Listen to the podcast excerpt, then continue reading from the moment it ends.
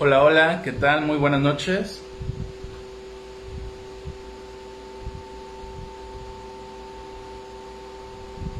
Hola, hola, hola, hola.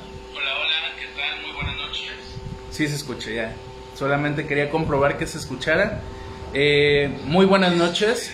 Sean bienvenidos a esta, su comunidad de Reconstruyendo una Vida sin Adicciones. Mi nombre es Yamil y quiero darte la bienvenida a esta comunidad si es la primera vez que nos sintonizas, que descubres que existe esta comunidad.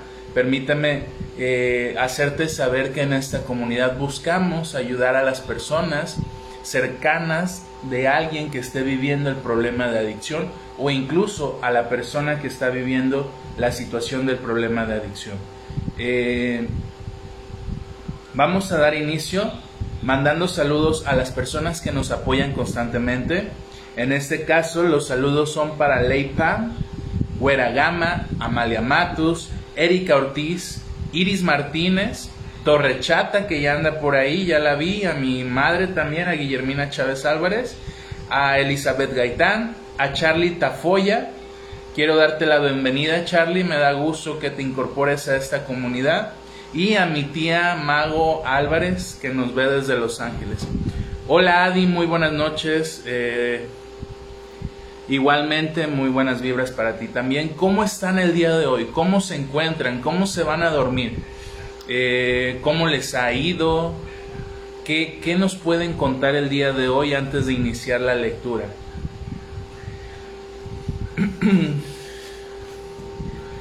antes de, de dar lectura a la reflexión correspondiente del día de hoy, 6 de septiembre, quiero agradecerte por el apoyo que nos das constantemente a esta comunidad.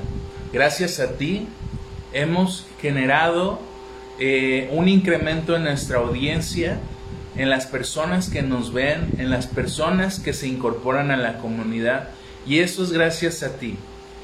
Quiero pedirte que cada vez que veas una publicación de nosotros, en forma de agradecimiento, reacciones con un like y compartiendo el contenido que ofrecemos. Esto con la finalidad de llegar a personas que requieran escuchar estos videos, este contenido que ofrecemos. Muchas gracias tía, saludos. Eh, ¿cómo, ¿Cómo nos puedes ayudar o de qué manera nos puedes ayudar? Primero que nada, reaccionando en la parte de acá. En esta parte de aquí viene el me gusta, me encanta, me importa y te pido que reacciones de, de, manera casi por así decirlo alocada, ahí presionándole a tu, a tu celular o a tu computadora las veces que, que tú quiere, creas que son necesarias para llegar a más personas. Entre más reacciones tengan los videos, el algoritmo que es lo que Facebook determina como la importancia que tiene el contenido que podemos ofrecer, es como podemos llegar a más personas. También en esta parte de acá hay un compartir. Te pido que en forma de agradecimiento compartas este video en tu muro. Una vez que le des ahí en compartir, te va a aparecer compartir en muro o mandar el video a alguien. Si conoces una persona que requiera escuchar estos videos, también compárteselo. Etiquétalo. Aquí en los comentarios puedes, puedes poner arroba y poner la persona que tú desees etiquetar. Adi por ahí nos comparte, he estado saturada de trabajo y en curso de mi profesión. Me ha, me ha estado tocando ver los videos por la mañana, pero siempre presente. Es, es muy bueno, Adi. Recuerden, los videos se quedan guardados, no importa si un día eh, te surge un pendiente, si un día tienes otra actividad, si un día por X o Y no puedes ver el video en vivo, en directo, no te preocupes, para eso estamos aquí, para que el video se quede guardado. Cuando tengas la posibilidad, así como Adi que dice que en las mañanas las ve, adelante. Para eso eh, se generó esta comunidad. No le cerramos la puerta a nadie. Todos están invitados, todos son bienvenidos a esta comunidad, siempre y cuando, como lo hemos estado haciendo los integrantes de esta comunidad, eh, cuidemos palabras, comentarios o eh, opiniones que podamos hacer a, a otras personas que comparten a veces su experiencia o su pensar o su decir. Hola Erika, muy buenas noches. Hola Judith, muy buenas noches. Eh, vamos a dar entonces ya sin más preámbulo lectura a la reflexión correspondiente del 6 de septiembre, la cual dice lo siguiente. He procurado vivir según el programa de Alanón. Entonces, a buen seguro que estoy aprendiendo a vencer toda tendencia a gobernar a los demás. Este dirigir, intrigar y manipular a los demás solo puede llevarme a la derrota. No interfiere en las actividades del alcohólico o del adicto. Ni le vigilaré, ni le aconsejaré, ni asumiré sus responsabilidades.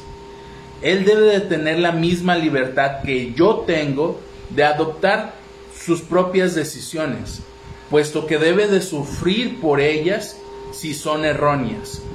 Tal vez he creído que yo he tenido el derecho y la obligación de fijar las normas de la familia y de obligar a los demás que me rodean a cumplirlas. En Alanón aprendemos una forma mejor. He aquí una vívida descripción del gran novelista ruso León Tolstoy que aclara esta situación. Estoy ahorgadas sobre los hombros de un hombre, ahogándole y obligándole a cargar conmigo. No obstante, me digo a mí mismo y seguramente a los demás que lo siento mucho por él y que querría aligerar su carga por todos los medios a mi alcance, excepto quitándome de sobre sus espaldas. Enséñame a dejar a los demás su innato derecho a la dignidad y a la independencia, como quiero que ellos respeten el mío. ¿Qué opinas de esta reflexión? ¿Qué escuchas en estas palabras que yo ofrezco como un simple eh, mediador acerca de esta lectura?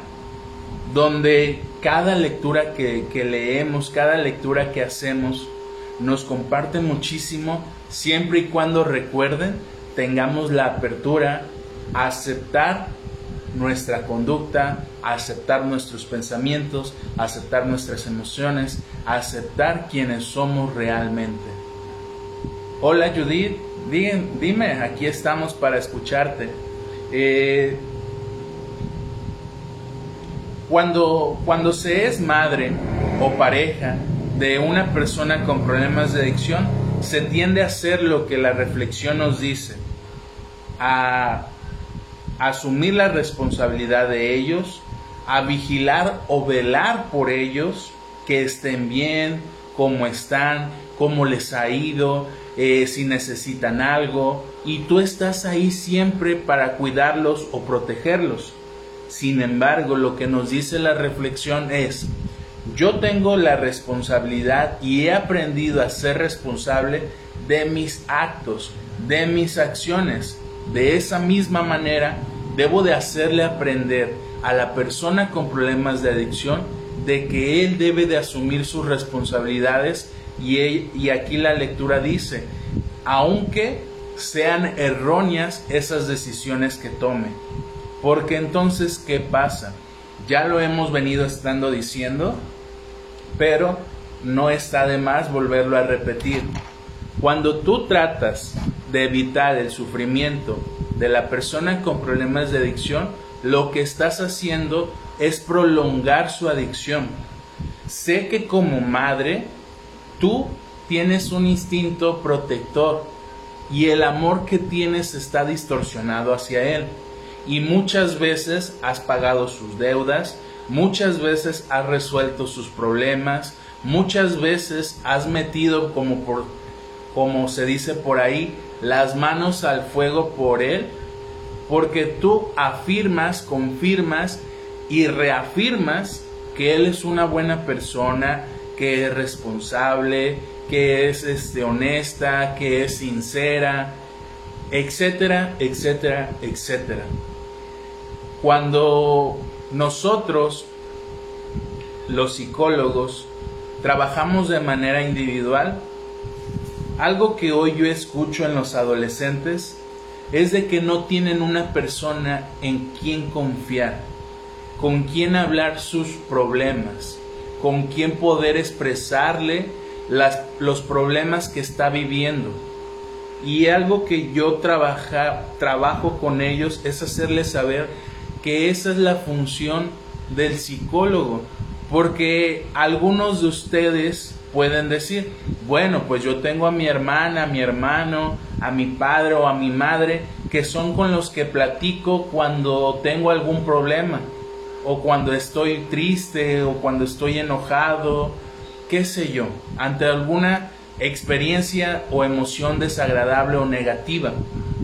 Pero yo les decía a ellos y se los comparto a ustedes. Cuando hablamos con, el, con la mamá o el papá, con la hermana o el hermano o con la pareja, hablamos las cosas a medias. No podemos ser totalmente sinceros en las pláticas que tenemos con ellos. Por eso, la importancia de la atención psicológica de un profesional de la salud mental es brindarte su escucha activa. En ocasiones, reflexionar acerca de lo que tú compartes, pero ya lo veíamos ayer, a veces es incómodo descubrir esas, esas cosas que nos impiden darnos cuenta del por qué nos comportamos como nos comportamos. Algo más que agregar dice...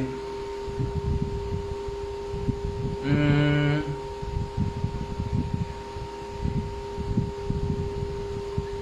vas a dejar de tratar de dirigir, intrigar y manipular a los demás.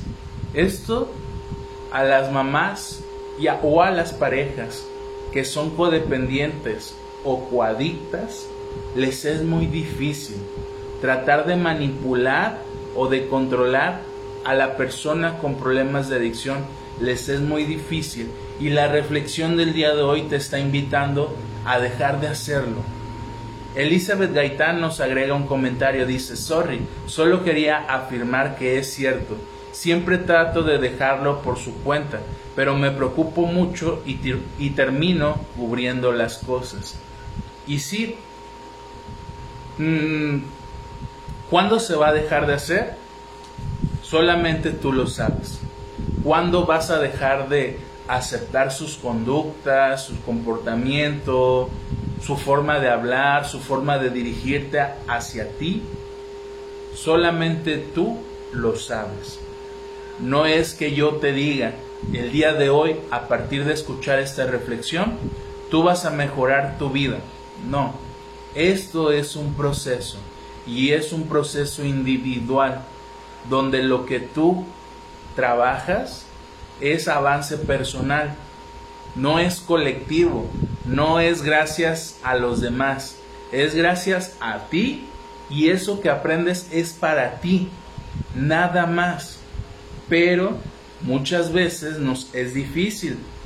La invitación es a que te des la oportunidad de iniciar un proceso terapéutico donde puedas interrogarte en por qué te es difícil decirle no a la persona con problemas de adicción. Decirte no a ti como madre o pareja y, y hacerle saber que él es responsable de su decisión, que está en la cárcel por sus decisiones, que tuvo un accidente por sus decisiones, que terminó con la novia por sus decisiones, que no encuentra trabajo por sus decisiones, que no puede dejar la adicción por sus decisiones. Tú por más que nosotros te digamos que dejes de hacerlo o evites hacerlo, lo vas a seguir haciendo. ¿Es difícil que nos den la razón a nosotros? Totalmente. Nos dan la razón cuando ya tienen un avance en el, en el proceso, en el tratamiento, en su persona, en, en el mejoramiento que han tenido en su estilo de vida. Ahí es cuando nos dan la razón mientras nosotros fungimos como los malos. es que psicólogo, ¿cómo me pide que lo abandone? Ahora, hay dos situaciones. Está la de la, la de la persona con problemas de adicción que es adolescente y que yo estoy totalmente y afirmo que siempre y cuando se aborde al, adolescente con un, sentido de, de atención, de apoyo, de comprensión hacia él sobre lo que ha vivido y que son experiencias totalmente eh, a veces desconsoladoras, totalmente fuera de lo normal, porque yo les he compartido lo que he escuchado de los adolescentes.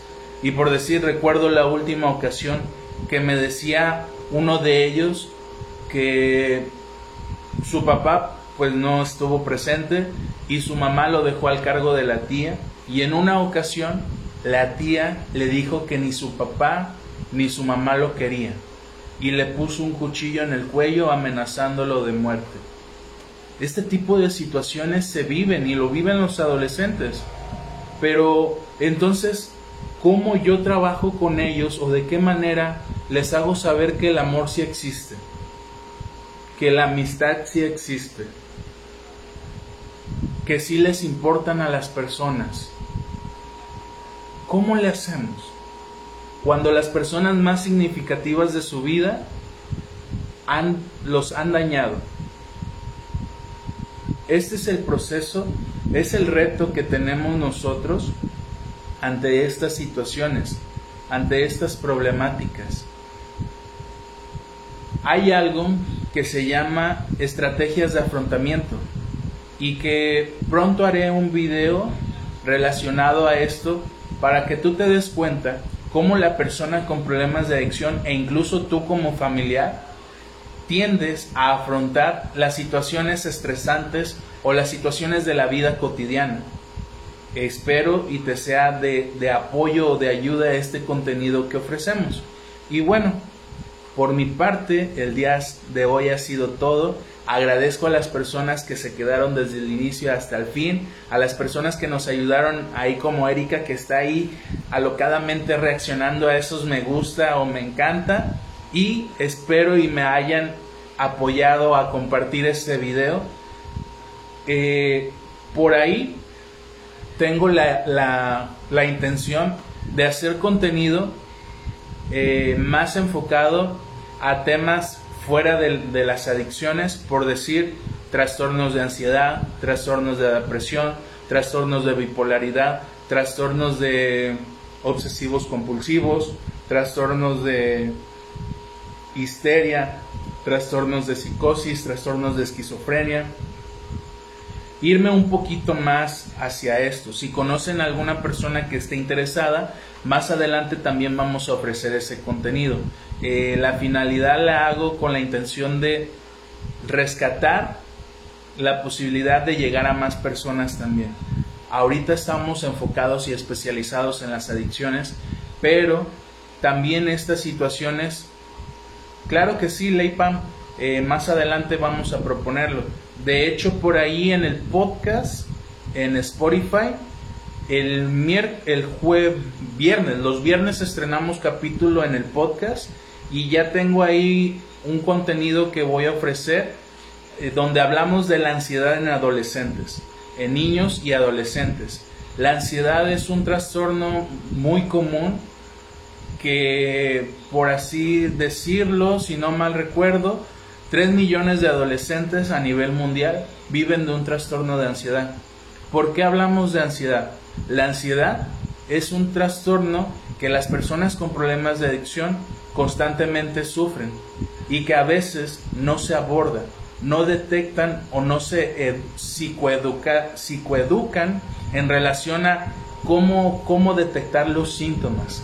Qué hacer cuando me surge un periodo de ansiedad o, o, la ansiedad se manifiesta en mi cuerpo es, o en mi mente. Es importante entonces psicoeducarnos en relación a este tipo de, de trastornos. Y bueno, espero y les haya servido de algo la reflexión de hoy, lo poco o mucho que yo les puedo ofrecer. Y pues nos vemos mañana deseándoles que tengan una excelente noche. Hasta luego.